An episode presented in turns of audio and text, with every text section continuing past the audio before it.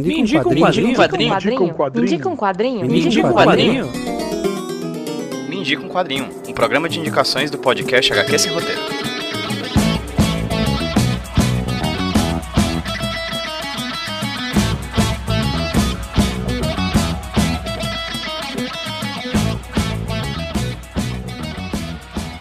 E aí pessoal, como é que vocês estão? Beleza? Aqui quem tá falando com vocês é o Pedro PJ, trazendo pra vocês mais uma indicação aqui do Me Indica um Quadrinho, o podcast de indicações do HQ Esse Roteiro Podcast. Se você vem acompanhando o HQ Esse Roteiro nos últimos dias, se você for fazer as, as contas direitinho, hoje era um dia pra sair um HQ Sem Roteiro. Um programa longo, cheio, com alguma discussão sobre quadrinhos. Só que a vida do professor não é fácil e ocasionalmente eu não tive tempo na última semana de editar um HQ sem roteiro pra hoje. Mas não é por causa disso que vocês ficam sem programa. Hoje a gente tem um Me um Quadrinho com uma indicação muito boa de uma pessoa que eu admiro muito. Hoje quem traz uma indicação pra vocês é a Dandara Palankoff, jornalista, tradutora de quadrinhos, integrante, editora da revista Plaf, já participou de vários HQs sem roteiros aqui. Enfim, é uma honra sempre que possível ter a voz e as indicações e as palavras da Dandara aqui no feed do HQ sem roteiro. Dessa vez, não me indica um quadrinho, indicando um quadrinho muito bacana lá de Recife, lá de Pernambuco, chamado O Obscuro Fichário dos Artistas Mundanos. Eu nunca li esse quadrinho, mas ele faz muito parte de um movimento que eu acho que a Dandara faz parte, que eu particularmente admiro muito e também desejo muito fazer parte com o HQ esse roteiro, que é uma força, um, um ímpeto em levar, claramente,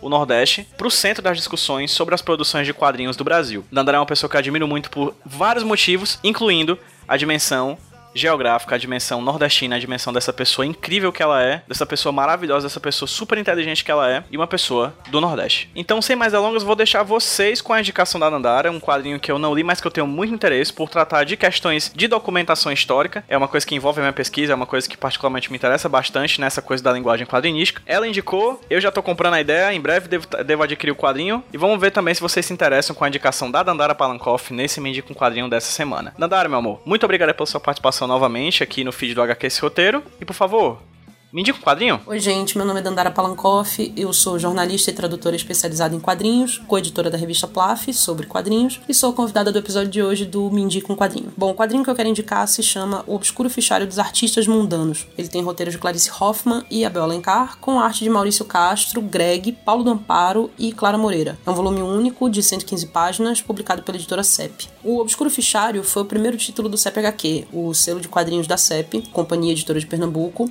que é uma empresa pública. Eu perdi o lançamento dele em Recife porque em 2019, quando ele aconteceu, eu tava passando um período em Brasília. Daí pouco depois de eu voltar, a gente fez um lançamento do quarto número da Plaf. E vários parceiros nossos levaram seu material, incluindo o pessoal do Obscuro. Foi a primeira vez que eu peguei no gibi e a primeira página que eu abri me causou uma impressão muito forte. Era uma página dupla, numa composição bastante fluida, mostrando os protagonistas daquela história desbravando a noite. Eu fiquei realmente impactada, fiquei passando o gibi de mão em mão. E a leitura do gibi completo depois só confirmou aquilo que eu já tinha percebido de que era realmente uma grande obra. Tanto que na minha lista para o Prêmio Grampo, eu coloquei como segundo melhor gibi lançado em 2019. O quadrinho, ele foi inspirado num projeto de pesquisa de mesmo nome, que foi realizado entre 2014 e 2017 e que investigava as histórias de pessoas que passaram pelo estado de Pernambuco entre as décadas de 1930 e 1950, ou seja, durante a ditadura Vargas, e que foram fichadas pelo DOPS, o Departamento de Ordem e Política Social. E elas foram fichadas por serem artistas. O quadrinho, então, ele adapta algumas dessas histórias. Eu acho que vale ressaltar o mérito histórico do quadrinho e da empreitada dessa pesquisa, de resgatar uma passagem pouco conhecida desse período da história, não só do estado de Pernambuco, mas do país como um todo.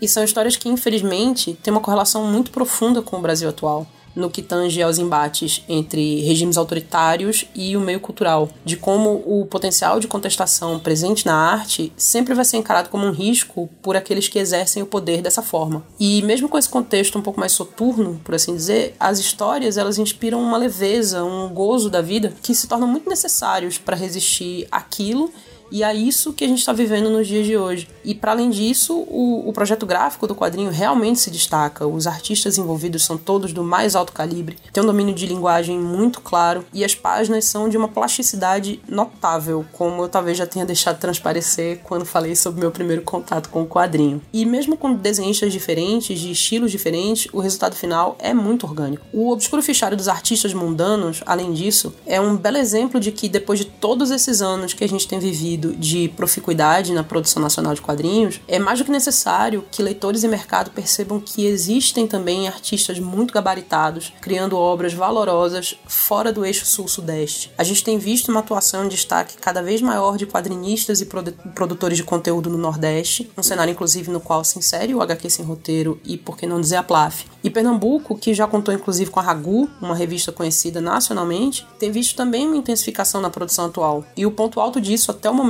foi a entrada de uma editora como a CEP nesse nicho e a publicação do Obscuro Fichário. Bom, quem tivesse interessado pode achar o Obscuro Fichário dos Artistas Mundanos na loja virtual da CEP, que é cep.com.br barra loja CEP, e você pode saber mais sobre o projeto que deu origem ao gibi em obscurofichário.com.br. E quem ainda não conhece e quiser conhecer a Plaf, a nossa revista sobre quadrinhos com entrevistas, matérias, artigos, resenhas e histórias curtas inéditas, pode acessar revistaogrito.com/plaf, que lá além da lista de lojas onde você pode encontrar a revista, também tem as três primeiras edições para download gratuito. E a gente também tá nas redes com Revista Plaf, tudo junto. É isso aí. Obrigada.